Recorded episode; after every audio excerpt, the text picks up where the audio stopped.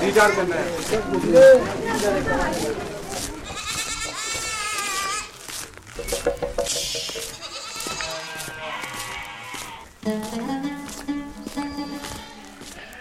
Was motiviert Menschen in Österreich, sich in Ländern der sogenannten Dritten Welt zu engagieren? Mit dem Anspruch eins zu eins, also partnerschaftlich und ehrenamtlich. Es geht um Gesundheitszentren und HIV-AIDS-Projekte, Schulbauten und Bildung, Fernhandel, Wasser und Ernährung, aber auch um die Grenzen und Probleme, wie sich zeigen wird, steht Entwicklungshilfe doch in kolonialer Tradition. Mit einigen Aktiven konnte ich im Rahmen des Vernetzungstreffens eins zu eins sprechen. Die Plattform 1 zu 1 hat das Ziel, kleine Vereine und einzelne Akteure der entwicklungspolitischen Szene zu vernetzen, Wissen und Erfahrungen auszutauschen oder wie in Salzburg geschehen, Workshops zum Thema mit kolonialen Grüßen, Rassismus und Machtverhältnisse in der Entwicklungszusammenarbeit anzubieten. Doch dazu kommen wir noch am Schluss der Sendung.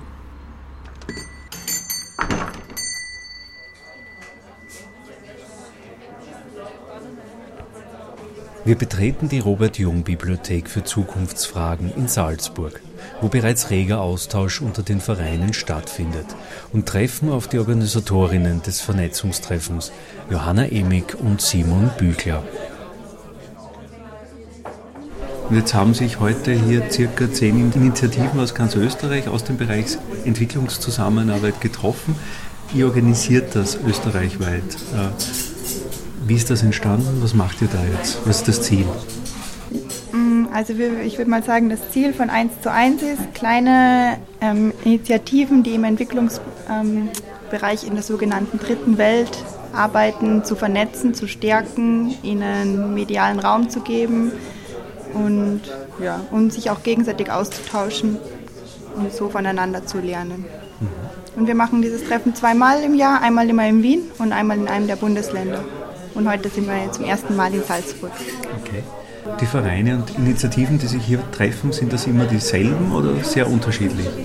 Ja, wir haben insgesamt auf unserer, also prinzipiell ist man bei uns dabei, wenn man sich auf unserer Homepage eintragt. Somit kann man dann auch alle Vorteile und Unterstützungen, die 1 zu 1 zu bieten hat, nutzen.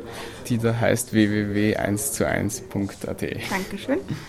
Und es kommen natürlich nicht immer alle Initiativen. Ich weiß nicht, wie viele wir auf der Homepage haben. Ich glaube 50, 50 schon oder sehr es sind viele. 58. 58. Und es sind jetzt halt, wie du schon gesagt hast, 10 oder ich glaube 15 waren vielleicht da, wenn man den ganzen Tag zusammenzählt. Dadurch, dass wir es an verschiedenen Orten stattfinden lassen, ist es auch möglich, einen gewissen Wechsel zu haben. Und was auch eine, eine gute Sache ist, dass viele Leute daran teilnehmen können, die sonst nicht die Möglichkeit hätten, solche weiten Strecken auf sich zu nehmen. Wobei ich immer wieder bemerke, dass Leute doch sehr weit fahren, um hierher zu kommen, was uns sehr freut. Mhm. Ja, dann sage ich danke für die Einleitung, weil dann kann man schon den Schwenk rüber machen zu zwei Vertreterinnen von Vereinen, die jetzt hier nach Salzburg gekommen sind. Also mein Name ist Erika Ronicek, ja, und ich bin vom Verein für ganzheitliche Förderung. Das zeigt eigentlich im Titel des Vereins nicht, dass ich Entwicklungsarbeit mache, aber wir haben in die Statuten des schon seit 26 Jahren bestehenden Vereins aufgenommen, dass nicht nur die behinderten Menschen in Österreich und Kinder mit besonderen Bedürfnissen therapiert werden in unseren äh, neuen Ambulatorien und dann gibt es noch etliche Wohngemeinschaften, gibt betreutes Wohnen und Tageseinrichtungen. Also das ist der eine große Teil und ich darf in diesem Verein ein Spendenkonto haben, das dann eben auch durch den großen Verein geprüft wird und daher auch steuerlich begünstigt ist. Ich habe da einen großen Vorteil, weil ich dafür gar nichts Organisatorisches ausgeben muss. Das Spendengeld, was ich einnehme, kann ich direkt in das Projekt Ruanda laufen lassen. Also in Ruanda betreuen wir jetzt zwei Gesundheitszentren. Ich bin selber Kinderärztin und bin durch den medizinischen äh, Auftrag eigentlich hingekommen und habe jetzt gesehen, ja, sie haben keinen Strom, sie haben kein Wasser. Äh, wie sollen die Leute dort arbeiten? Sinnvoll. Keinerlei Geräte und ich habe halt Schrittchen für Schrittchen dieses Gesundheitszentrum Rurenge im Nordosten, im Nirgendwo von Ruanda, äh, nur noch erreichbar über eine furchtbare Schotter- und Lehmpiste, eingerichtet mit ein Rettungsauto haben wir, Wasseraufbereitungsanlage, Wassercontainer, äh, die Regenwasser sammeln und ja, mir fällt jetzt im Moment gar nicht alles ein, medizinischer Garten etc. etc. Auch Bildung wird bei uns groß geschrieben. Und so ist auch einer der Krankenpfleger ausgebildet worden zum Health Manager. Und der hat jetzt einen zweiten Ort in Ruanda, auch in der Nähe dort, ein Gesundheitszentrum, das er jetzt leiten kann aufgrund seiner Ausbildung. Und ich bin jetzt wieder gefordert, äh, zu suchen Geld für wieder alles. Wasser, Strom, Solaranlagen, Medikamente, Verbandmaterial, Rettungsauto, alles beginnt wieder von vorne. Wir beginnen jetzt auch noch einmal von vorne, weil auf der rechten Seite kann ich jetzt den zweiten Gast begrüßen. Ja, ich heiße Alois Dunzinger, komme aus Ottensheim, das ist so 10 Kilometer westlich von Linz. Ähm, Unsere Gruppe heißt IG Welt, wurde vor 30 Jahren, wir werden heuer 30 Jahre alt, als eine Selbstbesteuerungsgruppe gegründet, haben uns aber dann umbenannt in IG Welt, Initiative für eine gerechte Welt, weil uns die finanzielle Seite alleine eigentlich zu wenig war, nur Spenden sammeln. Unser Anliegen ist in zweiter Linie dann die Bewusstseinsbildung vor Ort. Und das hat sich eigentlich als sehr, sehr gut erwiesen, dass wir uns da engagieren. Ottensheim ist heute so ziemlich die einzige Gemeinde in Österreich, in der es im Gemeindebudget einen Posten Entwicklungsförderung gibt. Das haben wir, also zwei Gruppenmitglieder von uns, damals bei der lokalen Agenda angeregt, Verantwortung für die Welt zu übernehmen. Und das hat der Gemeinderat dann beschlossen, jährlich 1000 Euro für Entwicklungsförderung auszugeben. Und wir reichen natürlich alle Jahr ein Projekt ein und haben es alle Jahr gekriegt und geben es weiter an das gerade aktuelle Projekt. Bei euch gibt es aber keine äh, äh, Festlegung auf ein bestimmtes Gebiet, sondern das kann wechseln. Wir haben verschiedene Projekte laufen. Wir waren viel in Bangladesch engagiert. Das ist ausgelaufen. Wir haben sehr viel in Bolivien finanziert, mitgeholfen mit Pater Eckersdorfer. Das Projekt ist ausgelaufen. Wir haben allerdings heuer ein neues Projekt in Bolivien. Und da geht es im Norden von Bolivien, in der Nähe vom Titicacasee, um Schulgärten. Die sind über das Internet auf uns gekommen und na, wir haben dann ein bisschen nachgeforscht und, und haben das jetzt dann gesponsert. Aber wir sind auch in Afrika angestickelt und wir sind sehr, sehr vielseitig. Sehr vernetzt. Sehr vernetzt. Jetzt die Fragen immer an beide und könnt beide beantworten. Ähm, wie seid ihr zu dem Projekt gekommen? Wie ist das überhaupt entstanden? Wie war der, der Erstzugang? Der Erstzugang war eigentlich, dass ich schon mit der Idee, Medizin zu studieren begonnen habe, dass ich einmal in Entwicklungsländern helfen möchte. Dass das dann so lange geruht hat, das ist aufgrund meiner drei Kinder, die ich aufgezogen habe, nach ihrer Verselbstständigung und nachdem ich meine berufliche Karriere als Kinderärztin beschlossen habe, indem ich jetzt in Pension gegangen bin, habe ich diese neue Freiheit dazu genützt, das in die Tat umzusetzen. Also ja, ich habe mir da dieses Platzl gefunden und weil dort so viel Armut herrscht, glaube ich, werde ich dort auch nicht mehr weggehen. Ich werde bis ich nicht mehr leistungsfähig bin, dort, glaube ich, gebraucht. Warum gerade Ruanda? Ja, es ist wirklich eines der ärmsten Länder von Afrika, das am dichtesten besiedelte Land Afrikas und gerade dort im Nirgendwo, wo ich jetzt diese zwei Gesundheitszentren betreue, kümmert sich kein Mensch. Also man sieht keine IKEA-Pakete, man sieht kein UNICEF, nichts, null, null, null. Also das bleibt alles schon in Kigali und Umgebung hängen. Also Pioniertätigkeit. Ja. ja. Und beim, beim Alois? Ja, Wie ist es da gelaufen? Wir haben die ersten Projekte über den Entwicklungshilfeclub in Wien abgewickelt, aber wir haben einige reiselustige Mitmenschen. Eine Frau, die war in Bangladesch und hat dort den Pater Bill kennengelernt und dadurch sind die Kontakte intensiviert worden. Oder ein anderes Mitglied ist mit seiner Tochter durch Afrika gereist mit öffentlichen Verkehrsmitteln und kommt dann nach Agadez, lernt dort eine Wienerin kennen, die Eva Kretzmacher. Und ja, da kommen wir in Verbindung und die brauchen dort unbedingt ein Kompetenzzentrum für Schulen, für die Kinder, Ausbildung für die Mädchen, Schneiderinnen etc. und Frauen, Vorsorge etc. Also immer durch direkten Kontakt. Oder der Gus, der mit ist, der ist in Südafrika mal gelandet und hat dort das Projekt Chabulani kennengelernt, das von den Wernberger Schwestern der betreut wird. Wir haben überall direkten heißen Kontakt. Wo zeigen sich für euch die Grenzen der Arbeit? Wo wird spürbar persönliche Grenzen oder auch strukturelle Grenzen? Ja, also wenn ich nach Ruanda jedes Mal zurückkomme, muss ich einstecken, dass es wieder einen Schritt retour gegangen ist, weil sie die, den Unterhalt dieser ganzen Geräte nur schwierig durch mangelnde Bildung, mangelnde Logistik aufrechterhalten können im selben Niveau. Also darum bin ich auch gefordert und meine, meine Mithelfer, es waren schon 15 aus Österreich, ehrenamtlich dort, selber Flug bezahlt und Aufenthalt, um diese Kontrollfunktion auszuüben. Elektriker, Installateure, Landwirte, die ihnen auf ihrem Gebiet wieder Ausbildung und so weiter geben. Bitte macht es so weiter, dann könnt ihr es auch alleine. In eurer Initiative auch äh, so Momente, obwohl ihr sehr breit gestreut seid, wo ihr sagt, da seid ihr vielleicht wieder rausgegangen oder äh, wir haben bis jetzt eigentlich alle Projekte fertig gebracht. Wir sind abgeschlossen und dann gehen wir wieder zu einem neuen über. Was sicher nie abgeschlossen sein wird, ist die Bewusstseinsbildung vor Ort.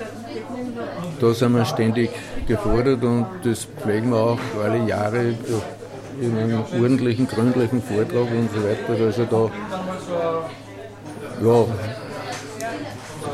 das funktioniert und, und da, von daher haben wir auch einen fixen Platz im Gemeindeleben, so im Vor- und im Gemeindeleben. Was hat sich für euch, abschließende Frage, was hat sich für euch durchs Engagement verändert? Hier im Leben? Ich würde sagen, es ist die Erfahrung, dass man was ändern kann. Man muss wollen. Ja, die Erfahrung treibt mich auch weiter, dass ich dort so viel verändern kann zum Positiven, wie ich hier nie könnte. In meiner Position, ohne politischen Hintergrund oder was, kann ich da wenig machen. Aber dort kann ich wirklich einen Unterschied setzen und das ist, was weitertreibt. Ja. Schenken macht glücklich. Okay, Erika Alois, danke fürs Gespräch. Wir befinden uns im Robert-Jung-Haus in Salzburg. Hier treffen sich kleine entwicklungspolitische Vereine und Akteure. Vernetzung ist angesagt. Gerade die kleinen Initiativen kennen sich kaum untereinander. Hier erhalten sie Gelegenheit, sich auszutauschen und den Sinn des Engagements zu reflektieren. Manch einer der Aktiven ist schon seit über 30 Jahren dabei. Andere wie Thomas Fuchs sind gerade dabei, ein neues Projekt aufzubauen. Ja, mein Name ist Thomas Fuchs. Ich bin Projektleiter von Perspektive für Kinder durch positive Begegnungen ähm, in Kooperation mit der Yavi Foundation in Uganda. Yavi Foundation steht für Youth and Women Empowerment Foundation und das ist auch unser Schwerpunkt, so grob umrahmt, in der Zusammenarbeit mit Yavi Foundation in Uganda und auch dieser Schwerpunkt das Empowerment für Kinder, für Jugendliche und für HIV-betroffene Mütter. Wie bist du mit dem Thema in Berührung gekommen? Hast du ein auslösendes Ereignis gegeben, das dich zu dem Projekt gebracht hat? Ja, auslösend ähm,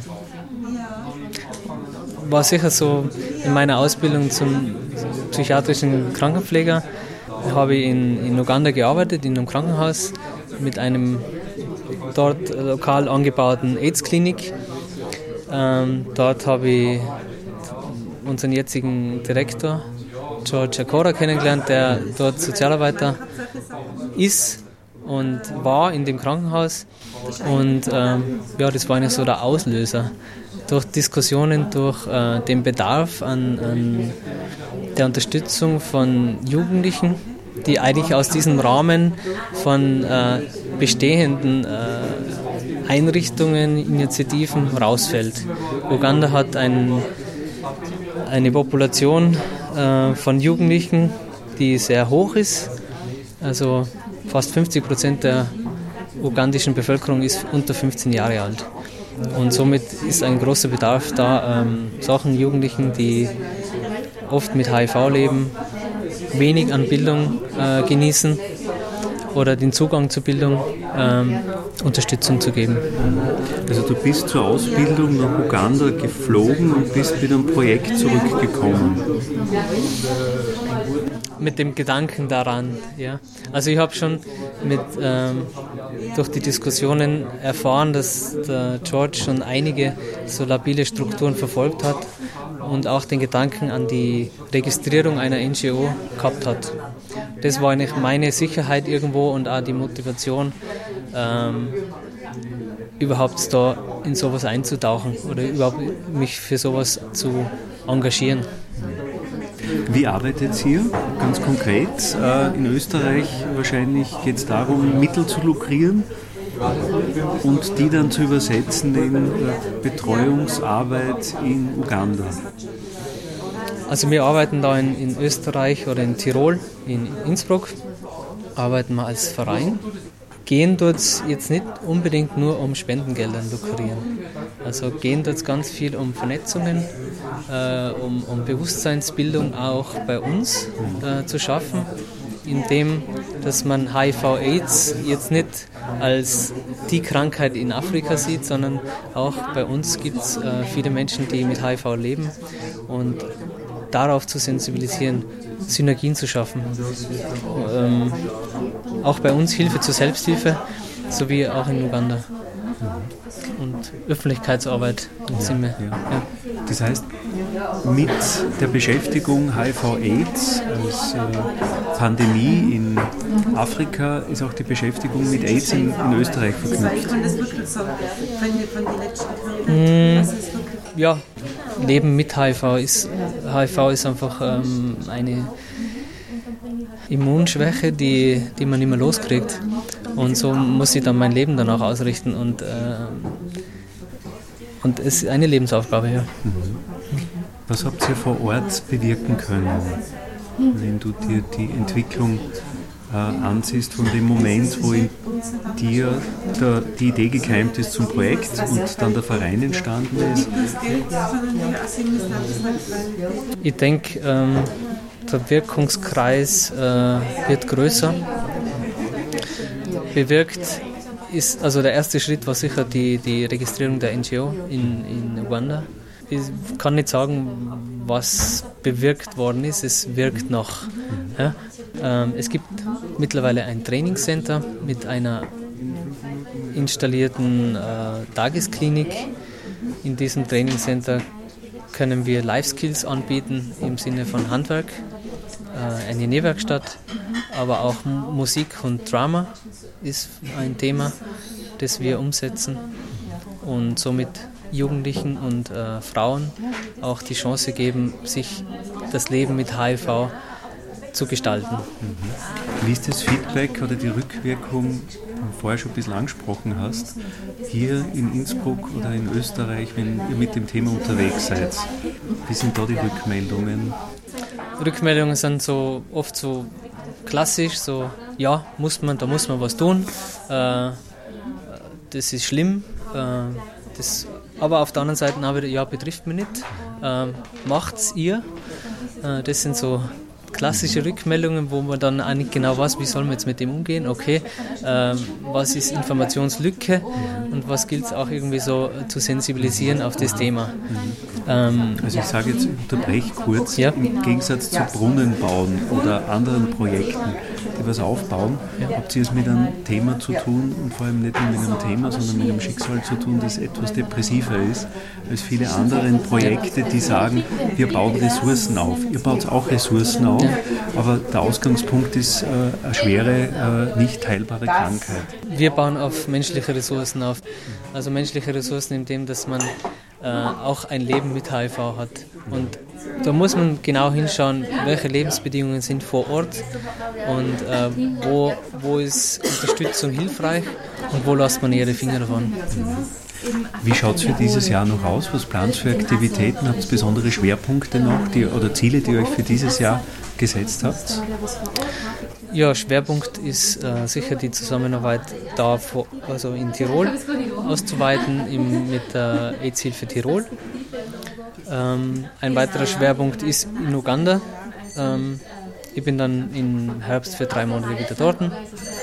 Und dann äh, ist die Erweiterung von unserem Trainingscenter, ähm, wo man eine Farm, wie soll ich sagen, es klingt immer so, so schlagwortmäßig, da steckt oft viel dahinter. Also wir haben auch äh, Agriculture, wo man mit den Jugendlichen an, also verschiedene Sachen anbauen und das wird erweitert. Sie hörten Thomas Fuchs. Er ist Projektleiter für Perspektiven für Kinder durch positive Begegnungen in Uganda, wo Jugendliche und Kinder gefördert werden, speziell aber jene, die von HIV-Aids betroffen sind. Kinder und Jugendliche sind auch die Zielgruppe für den Verein Aufwind. Wie der Name bereits verrät, geht es hoch hinaus, auf 3300 Meter nach Peru, in die Andenregion. Dabei ist der Bildungsweg kurz und der Schulweg lang und beschwerlich. Stefan Absänger und das Projekt heißt Aufwind, ein Verein zur Förderung der Kinder des Andenkondors. Mhm. Felsner Angelika. Ja, wie gesagt, Verein Aufwind, ein Verein zur Förderung der Kinder des Andenkondors. Wir unterstützen ein Englischprojekt in Huaraz in Peru auf 3300 Meter, wo es darum geht, wir unterstützen drei oder finanzieren besser gesagt drei peruanische Lehrer, Lehrerinnen, die Englisch unterrichten in der Schule vor Ort. Also das ist so unser Hauptschwerpunkt.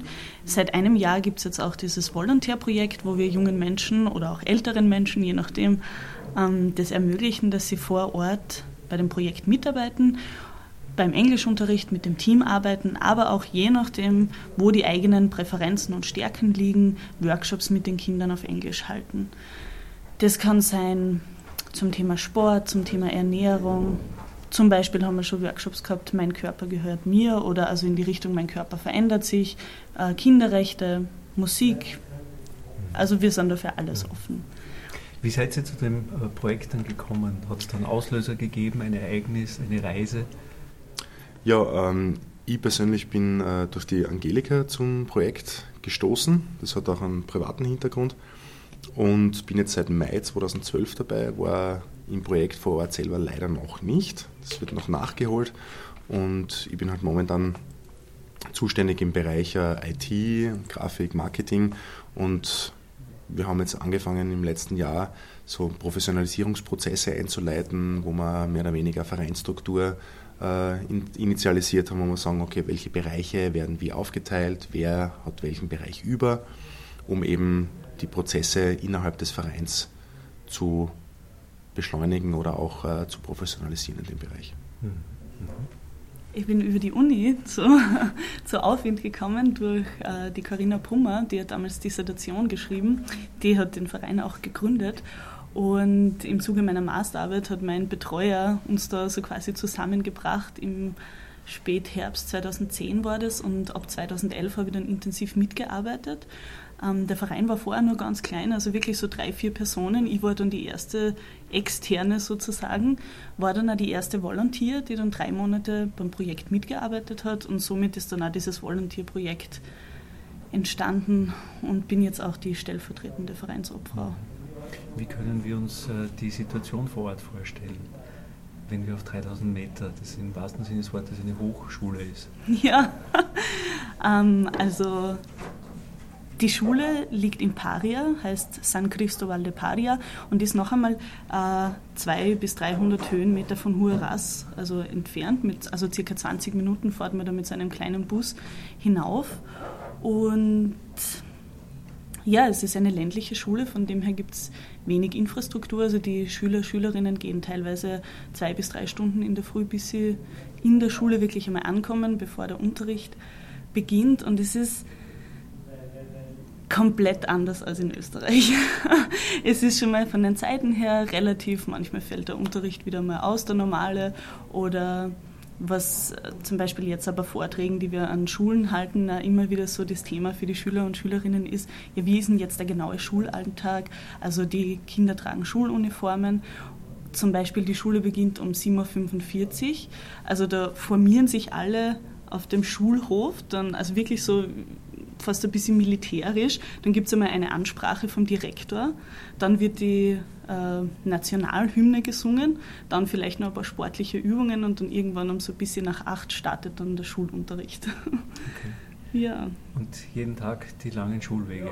Genau, ja. also das nehmen die Schüler, Schülerinnen jeden Tag auf sich. Die Schule dauert auch nur bis 1 Uhr. Also dann mhm. ist für alle, egal ob jetzt Primaria, also Volksschule oder Sekundaria, die Hauptschule, ist bis 1 Uhr Schule. Mhm. Wenn ihr euch das Projekt anschaut, äh, jetzt auf die Dauer bezogen, was würdet ihr sagen, habt ihr bewirkt vor Ort? Ich denke mir jetzt also aus, aus, meiner Sicht, jetzt so wie ich das jetzt mitbekomme, also ich habe wie gesagt die Infos nur hier von der, von der österreichischen Seite, wenn man so möchte, und definitiv äh, so ein, ein neue, vielleicht so ein neues Bildungsbewusstsein auch. Ähm, auch für uns jetzt selbst, dass wir sagen, okay, äh, wir gehen natürlich immer mit unserer aus dem globalen Westen, aus dieser Sicht eben nach, nach, nach Peru beispielsweise und sagen, okay, das muss so und so funktionieren und stoßen dann an unsere Grenzen und sagen, okay, das ist jetzt unsere Sicht, die wir haben und wir müssen da jetzt quasi auch umdenken. Ja? Und bewirkt ist sicherlich der Englischunterricht selber, ja vor Ort wirklich also die Stärkung der Schule. Also der Direktor ist sehr für das Projekt, also der steht da sehr dafür ein oder steht hinter dem Projekt.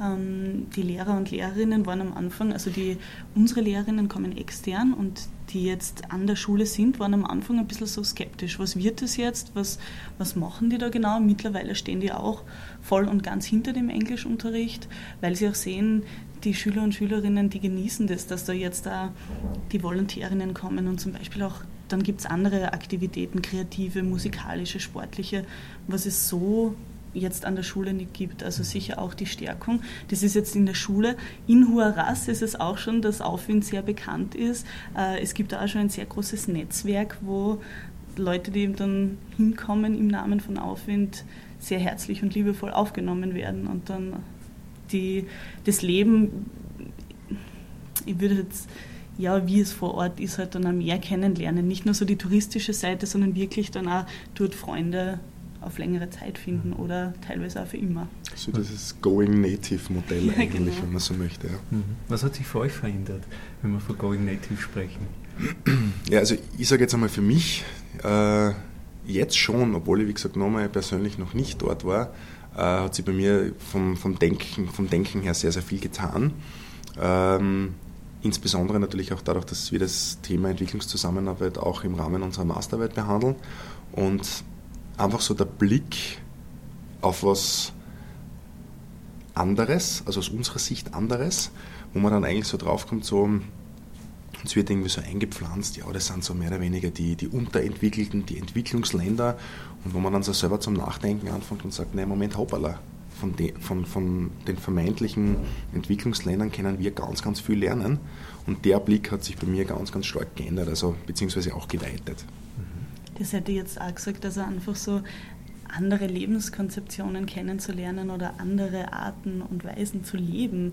Und also wo wir immer sagen, ja, wir sind dieser entwickelte Westen und dann kommst du da hin und auf einmal bist du selber die Unterentwickelte, weil du die Sprache nicht super beherrschst oder auch wenn es dann um so Dialekte geht oder kulturelle Codes einfach auch nicht lesen kannst und auf einmal stehst du da und bist eigentlich hilflos und bist auf die Hilfe anderer angewiesen. Für mich war ein sehr bezeichnendes Erlebnis, für uns ist es ja immer so, wir sind es gewohnt, wenn wir Kinder sind oder jugendlich oder auch jetzt als Studentin, wir werden von unserer Familie unterstützt. Und das ist ganz normal, die Eltern finanzieren uns. Also auch wenn wir dann älter sind, ist es meistens so, ja, Mama, Papa, die helfen da noch mit. Wenn ich jetzt unsere Lehrerinnen, da habe ich es sehr stark mitbekommen, anschaue, in, also in Peru vor Ort, dass die eigentlich sehr stark ihre Familie unterstützen. Sobald sie irgendwie selbst was verdienen, ist es nicht so, dass sie sich das Geld sparen oder irgendwas kaufen, sondern das geht eins zu eins wieder in die Familie zurück. Also schon so dieser Familienzusammenhalt und das irgendwie, also die Werte, die noch ganz andere sind. Mhm. Das war für mich sehr bezeichnend, wo ich mir gedacht habe, hm. Umgekehrtes Modell. Genau, ja, genau. Ja, ja.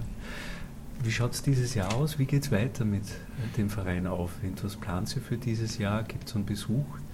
Ja, bei uns tut sich sehr viel. Also wir haben 2013 fünf Jahre Aufwind. Also von dem her wird es im Herbst noch ein größeres Fest geben. Das wird sich entscheiden, ob in Graz oder Wien. Das haben wir jetzt gerade noch ausverhandeln.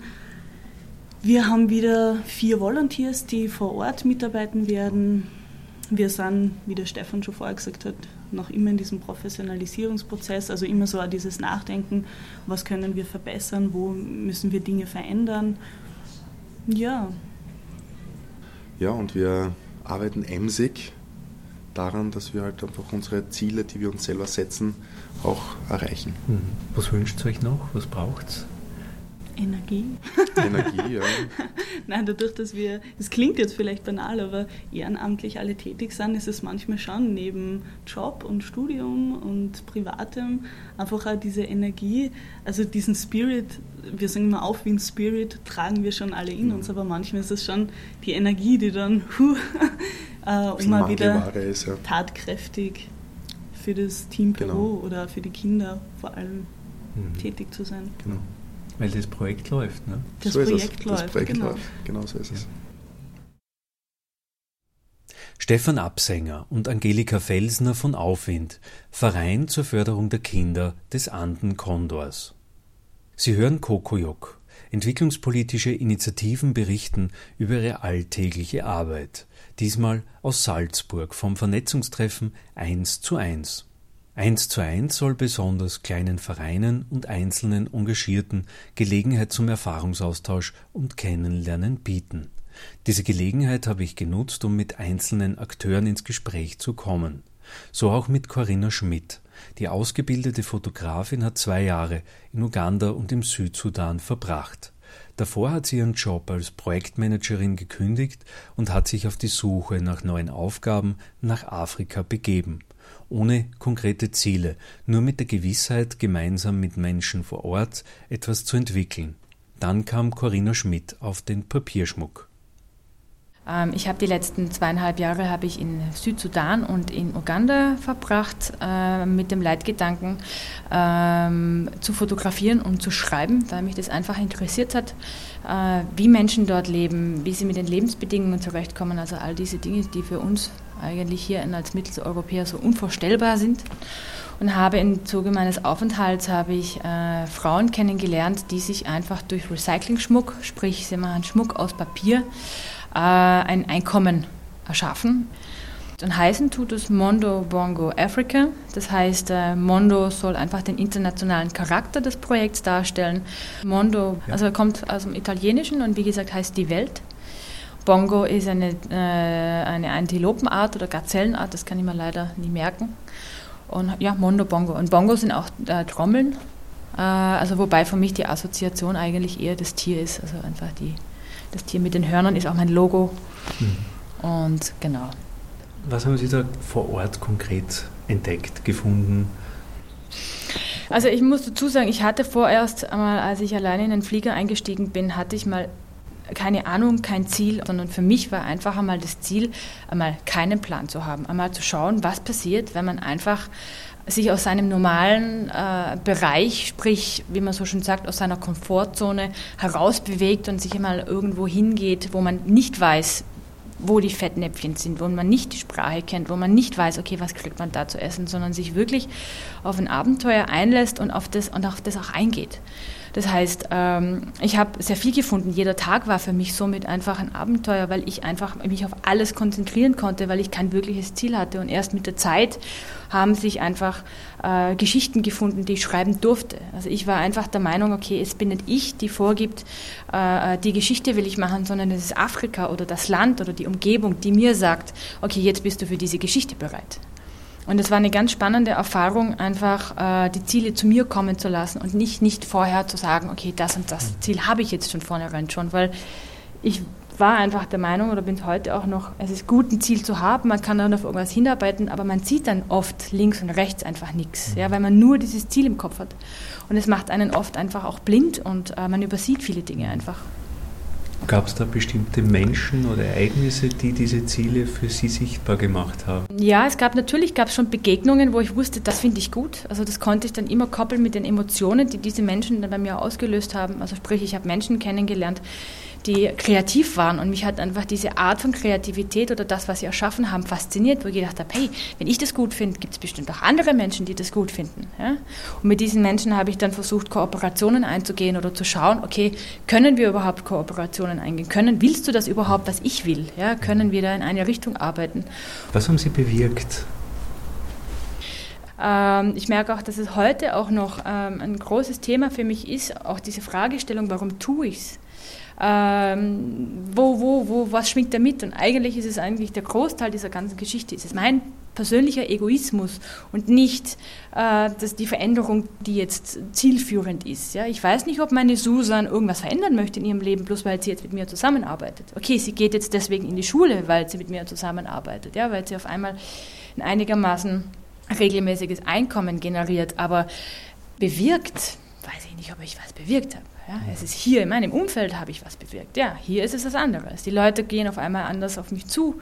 Ähm, ich habe allein dadurch, dass ich an meine Sache glaube und ich auch mit meinen Erfahrungen Menschen begeistern kann, ja, einfach zum Nachdenken, einfach für, für, für ein anderes Bewusstsein, auch wieder mehr Verantwortung fürs eigene äh, Nehmen, Leben zu übernehmen. Das habe ich hier bewirkt, aber da unten war ich ein Tropfen auf dem heißen Stein. Mhm. Ja, also mhm. Ich habe tolle Freundschaften geschlossen. Ähm, ich habe Menschen kennengelernt, die, die ich sehr ans Herz geschlossen habe, mit denen ich auch nach wie vor regelmäßig in Kontakt stehe. Ähm, ich habe vielleicht beim einen oder anderen habe ich sie vielleicht zum Nachdenken angeregt. Du pass auf, in meiner Kultur läuft das so, ja, in eurer Kultur läuft das so. Das ist beides weder gut noch schlecht, aber es ist halt einfach anders. Ja, und ähm, könnt darüber nachdenken, wie das für euch ist, wenn du weißt, mir ist es so, ja, was die Menschen mit diesem Wissen machen, ob sie was verändern wollen. Wie sieht das Gebiet aus, in dem Sie unterwegs waren? Wie können wir uns das vorstellen? Sind es Städte, sind es Dörfer, ist es beides? Beides. Also es war so, dass ich einfach, wie gesagt, in zwei Ländern unterwegs war. Es war viel in Uganda, da ist auch das Papierprojekt zu Hause, das sprich in Kampala. Und Kampala ist die Hauptstadt von äh, Uganda. Und hat circa, wenn man den Zahlen glauben darf, zwischen 1,5 und 2 Millionen Einwohner. Und das ist eine Großstadt, da gibt es keine Regeln, da gibt es nur wahnsinnig viel Verkehr, es ist laut, es ist staubig, es rennen jeden Tag viele Menschen durch die Gegend. Äh, es gibt Orte, da wo man am besten nicht alleine, alleine hingeht. Ähm, es ist wahnsinnig stressig, dieses Fleckchen Erde. Also jeder Einkaufstag oder jeder Tag, den man dann zum Beispiel am Markt geht, ist der absolute Wahnsinn. Man muss einfach auf alles aufpassen. Entweder, dass man nicht beklaut wird, dass man nicht überfahren wird, dass man das richtige öffentliche Verkehrsmittel erwischt. Ähm, man steckt, wenn man in irgendeinem öffentlichen Verkehrsmittel sitzt, steckt man grundsätzlich im Stau. Ähm, es passieren laufend Unfälle irgendwo. Also man muss gute Nerven haben in Kampala.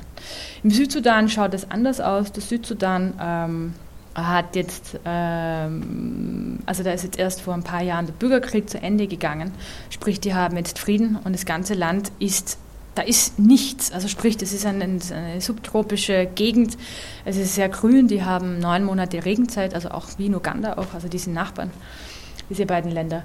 Ähm, aber da gibt's, im Südsudan gibt es zum Beispiel keine Straßen. Also das sind alles nur äh, äh, Krampelpfade, mehr oder weniger, die halt irgendwie breit äh, gefahren worden sind. Das heißt, wenn es da einfach dann sehr viel regnet in diesem äh, in der, in der Rain Season, ähm, geht da halt dann tagelang teilweise stecken die Autos da irgendwo. Ja? Also im Matsch. Das kann sein, dass man dann einfach dann zwei, drei Tage im Busch übernachten muss, weil man mit dem Verkehrsmittel nicht mehr weiterkommt.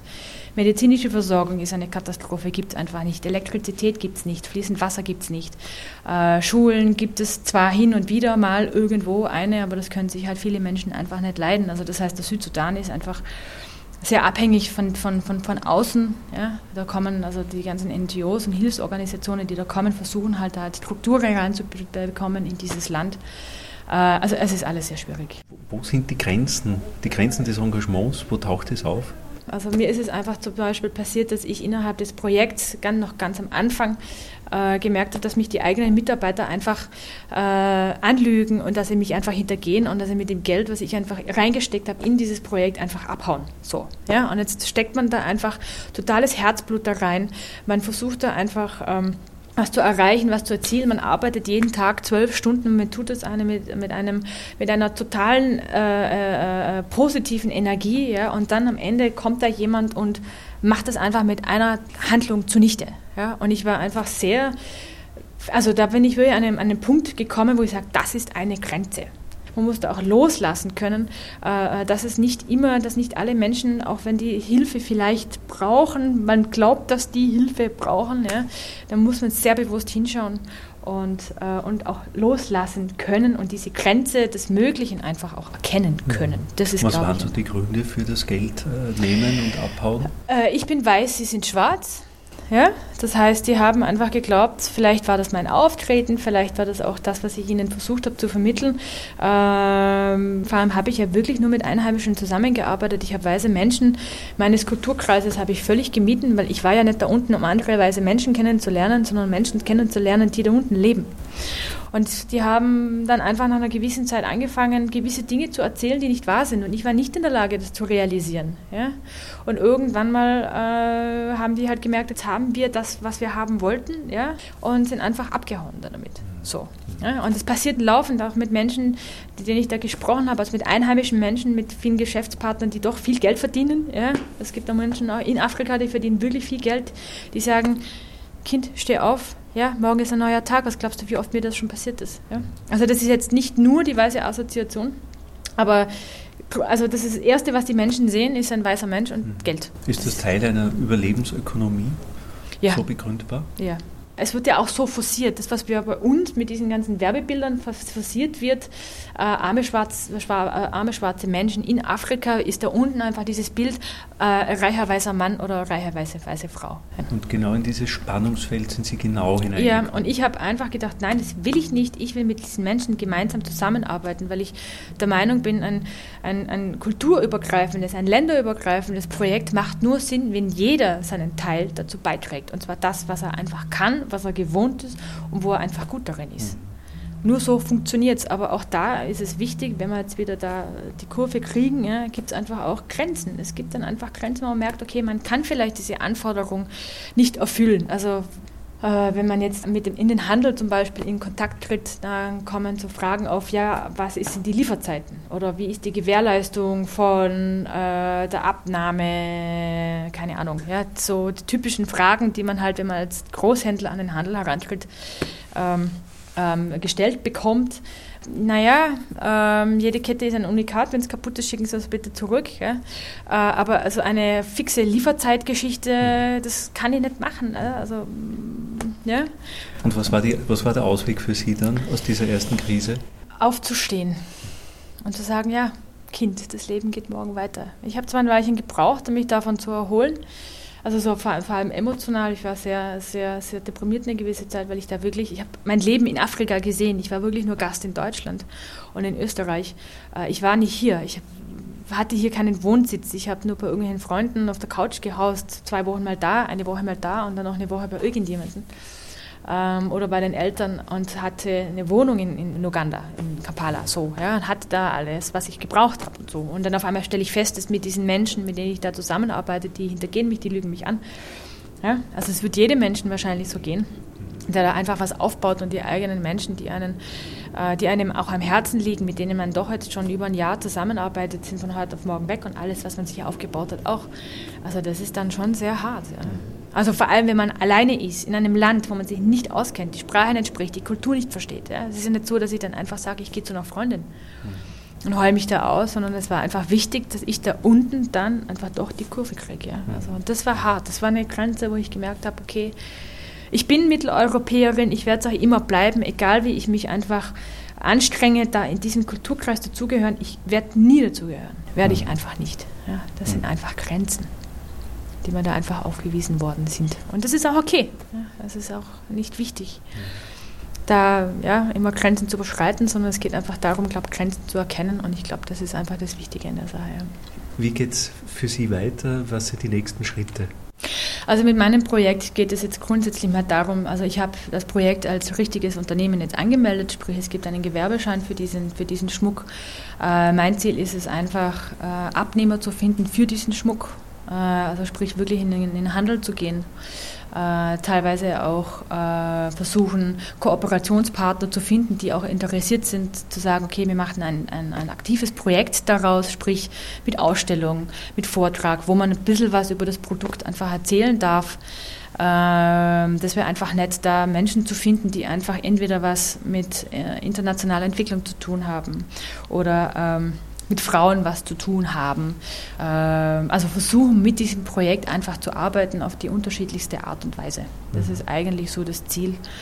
Ähm, und was natürlich ganz toll wäre, wäre halt einfach auch die Sachen international zu vertreiben. Also zu sagen, okay, wir haben einen, äh, Ansprechpartner in, in London zum Beispiel oder in Berlin auch oder in die Schweiz oder wirklich nach New York äh, äh, Abnehmer zu finden, die einfach auch mit dem Thema Nachhaltigkeiten arbeiten möchten, ja, wo das Thema Afrika vielleicht, wie gesagt, im, im, Mittelpunkt einfach steht oder doch wieder die Frauenarbeit ähm, oder auch auf das Papierprodukt. Mhm besser eingehen. Ja, also was ist Papier?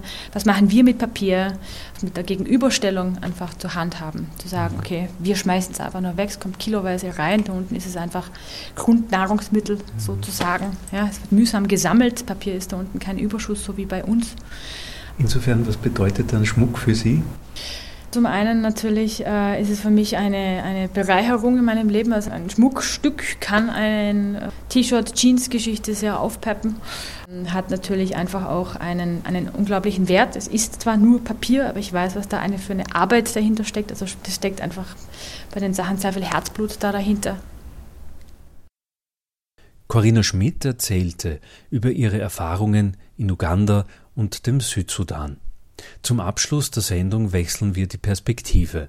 Von der Praxis der entwicklungspolitischen Vereine wenden wir uns hin noch einmal zur Theorie. Aljoscha Böckler und Isabel Gade vom Institut für internationale Entwicklung in Wien sprechen über Rassismus in der Entwicklungshilfe. Was sind da so die Themen, mit denen ihr euch befasst? Bei mir ist es nicht, nicht ganz so eindeutig, weil ich eigentlich mehr zum Bereich ähm, geschlechterkritische und sexualitätskritische Entwicklungszusammenarbeit mache und auch mehr zum Bereich so Behinderung, Inklusion von Menschen mit Behinderung in die Entwicklungszusammenarbeit. Aber da spielt halt die Schnittstelle zu Rassismus natürlich immer auch eine Rolle und eben eher die Verschränkung von verschiedenen Ungleichheitsmechanismen. Das ist, glaube ich, bei mir eher im Vordergrund. Also nicht nur das Thema Rassismus alleine, in der Entwicklungszusammenarbeit, sondern eben immer die Überschneidung mit anderen Differenzkategorien und theoretisch eben eher im Bereich postkolonialer Theorie, wo Rassialisierung, Vorstellungen von Rasse immer auch eine Rolle spielen. Mhm. Und bei Aljoscha? Ich glaube, dass seit der Geschichte der Gründung des Projekts Internationale Entwicklung in Wien Rassismus von Anfang an eine wichtige Querschnittskategorie gewesen ist, die immer mitgedacht wird, unabhängig von spezielleren Forschungsgebieten, allein durch die Kontinuität von kolonialer Herrschaft hin zu Entwicklungszusammenarbeit als Nachfolgeprojekt von kolonialer Vergangenheit. Dementsprechend eigentlich in jeglicher Forschung zumindest implizit mitschwingt oder die Auseinandersetzung damit wichtig ist, sich dessen bewusst zu sein. Mhm. Seit wann würdet ihr sagen, hat dieser Reflexionsprozess in der Wissenschaft angefangen? Ihr beschäftigt euch ja schon mit äh, Themen der Exklusion in der Wissenschaft oder auch durch die Wissenschaft und durch die Praxis, entwicklungspolitische Praxis. Ähm, wann würdet ihr sagen, hat das eingesetzt, diese diese Auseinandersetzung? Ich würde sagen, dass es schon auch immer im Kontext von äh, zivilgesellschaftlichen Bewegungen zu sehen ist und irgendwie antirassistischen Bewegungen, sei es irgendwie Black Power Bewegungen in den 1980er Jahren in den USA, die natürlich auch wissenschaftlich viel angestoßen hat, wo einfach auch Reflexionen über was, wie ist Rassismus und rassialisierte Vorstellungen auch in der Wissenschaft, wie sind die verankert. Hm. Ich glaube, es ist auch die Frage, inwiefern es im wissenschaftlichen Mainstream angekommen ist. Also heute leben wir in der Zeit, wo postkoloniale Kritik und Post-Development-Kritik durchaus bekannt sind, auch wenn sie nicht von allen Menschen geteilt wird oder doch nicht so dominant ist, dass sie irgendwie Mainstream-Entwicklungsideen verdrängen kann. Aber Widerstandsbewegungen ja immer Teil der Geschichte gewesen sind. Das heißt, Positionen immer da gewesen sind, die sich dagegen eingesprochen, ausgesprochen haben oder darauf hingewiesen haben auf Rassismen. Das heißt, die Geschichte auch des Widerstands und die Geschichte, das aufzudecken, auch immer Geschichte war, seit es die Ausbeutung etc. diese ganzen Systeme gibt. Nur sind sie nicht sichtbar gewesen oder sind sie marginalisiert gewesen und sind heute vielleicht eher im Mainstream angekommen als Kritik, die bekannter geworden ist. Äh, also wenn man sich die Ursprünge von äh, Dekolonisierungsbewegungen anschaut, dann ist, ist, passiert das ja auch gleichzeitig. Also da ist einerseits die Widerstandsbewegung an sich, die agiert und gleichzeitig ist die Theorie davon nicht zu trennen. Also diese Trennung von Theorie und Praxis gibt es da einfach nicht. Und es gab auch schon in den Widerstandsbewegungen Menschen, die darüber äh, Texte verfasst haben und das theoretisiert haben und äh, philosophische Fragen daran gestellt haben. Mhm. Das würde ich so als die Ursprünge ausmachen eigentlich. Mhm. Was sind so Stereotype, die für euch in der Tradition immer wieder auftauchen oder wo merkt ihr in der Entwicklungszusammenarbeit, äh, tauchen Stereotype auf, die anzeigen, dass diese kolonialen Verhältnisse, die ihr angesprochen habt, noch nicht überwunden sind oder fortleben in den Bildern? Gerade heute in dem Workshop haben wir uns im Speziellen angeschaut, wie entlang von Spendenplakaten herausgelesen werden kann, welche racialisierten Bilder wie funktionieren und hoffentlich damit darauf hinweisen können, woher diese Bilder auch kommen und warum sie funktionieren und dass sie nur funktionieren, weil sie verknüpft sind mit kolonialen Repräsentationen, die zurückreichen in, in Kolonialherrschaft, aber heute immer noch wirksam sind. Und was uns auch wichtig war, darauf hinzuweisen, dass sie eben nicht nur in der Entwicklungszusammenarbeit funktionieren, sondern dass es auch Bilder sind, die sich in unserer Gesellschaft verfestigt haben und wo es auch wichtig ist, in individuelle Reflexion, Selbstreflexionsprozesse zu gehen, um sich der eigenen Bilder im Kopf bewusst zu werden, um dann schlussendlich auch in der Entwicklungszusammenarbeit gegen diese Bilder arbeiten zu können. Mhm. Um es den Hörerinnen äh, sichtbar zu machen als Hörbild, äh, was sind das für Bilder, die so eingängig sind, die immer wieder als Sujets auftauchen, die für euch so beispielhaft sind? Ich glaube, da gibt es so eine ganze Reihe von Binaritäten, mit denen da immer wieder gespielt wird, also wo schwarze Menschen mit Unterentwicklung, weniger Bildung, mit Armut, mit Krankheit, mit Natur äh, assoziiert werden, während äh, der die weiße Spender, Spenderin, die angesprochen werden sollen von den Plakaten, eben dann meistens mit dem Gegensatz äh, konnotiert werden, also als äh, wohlhabend, ähm, gebildet, gesund, kulturhabend, kulturvermittelnd, zivilisiert. Also es sind ganz viele Binaritäten, die aber eben, wie Aljoscha gerade schon gesagt hat, auf, eine ganz, auf einen kolonialen Diskurs einfach aufbauen und da auch weiter tradiert werden. Mhm. Das bezieht sich auf die mediale Repräsentation und auf diese äh, Werbewirksamkeit, auf die PR-Abteilungen der einzelnen Institutionen. Merkt ihr auch durch eure Beobachtung oder Beschäftigung mit dem Thema, dass ist die Maske, das ist das Bild, das nach außen hin gezeigt wird, um Spenden zu lukrieren, zeigt sich das auch nach innen hin, in der Institution selbst auch weiter?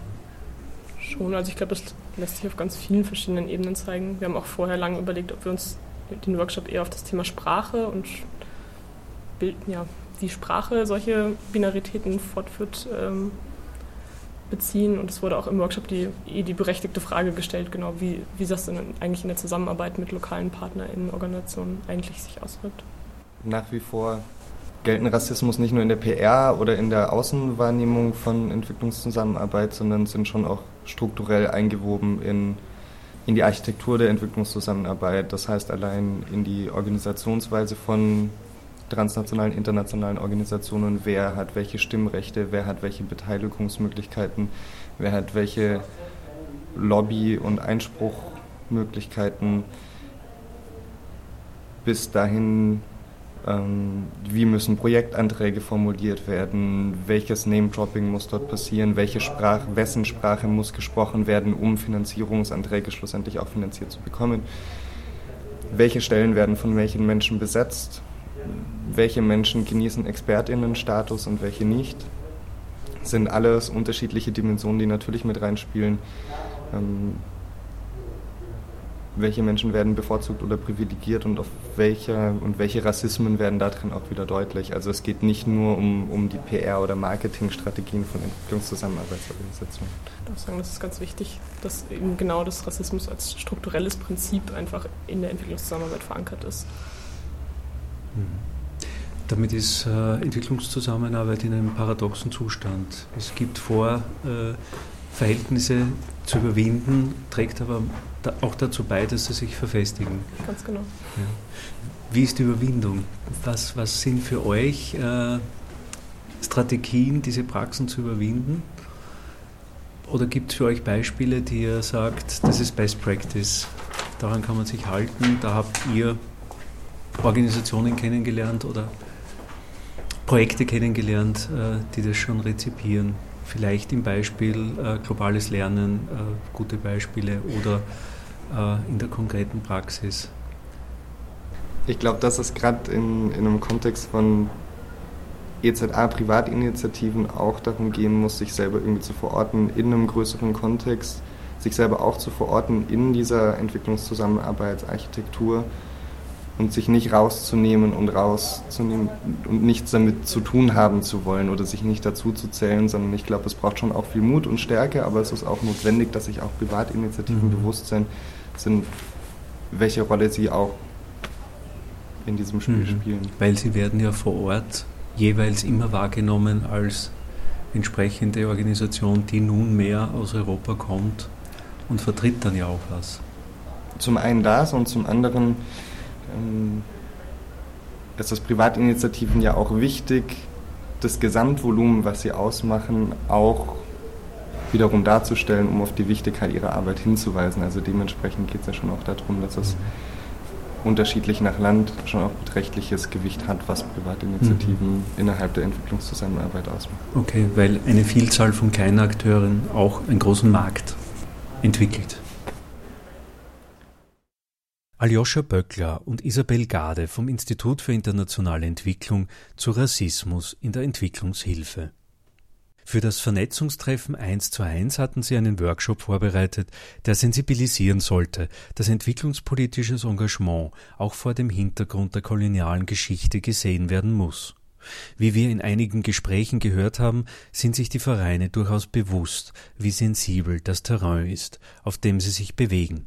Denn die Vorgeschichte von Armut beginnt mit der Ausbeutung durch die reichen Staaten dieser Welt. Darum stellte ich allen Vereinen dieselben Fragen, nämlich nach ihrer Motivation, was sie glauben, dass sie vor Ort bewirkt haben, wo die Grenzen sind und wie es weitergehen kann. Freilich sind die Vereine politisch schwach und nur kleinräumig wirksam, aber es ist ihre Vielfalt und Vielzahl, die ihre Qualität ausmacht. Dazu kommen die persönlichen und partnerschaftlichen Beziehungen. Was fehlt, ist das kollektive Bewusstsein, wie viele Akteure bereits sich engagieren, um die Folgen von Ausbeutung zu kompensieren und politische Konsequenzen daraus zu ziehen. Die Vernetzungsplattform 1 zu 1 mag ein Beitrag dazu sein.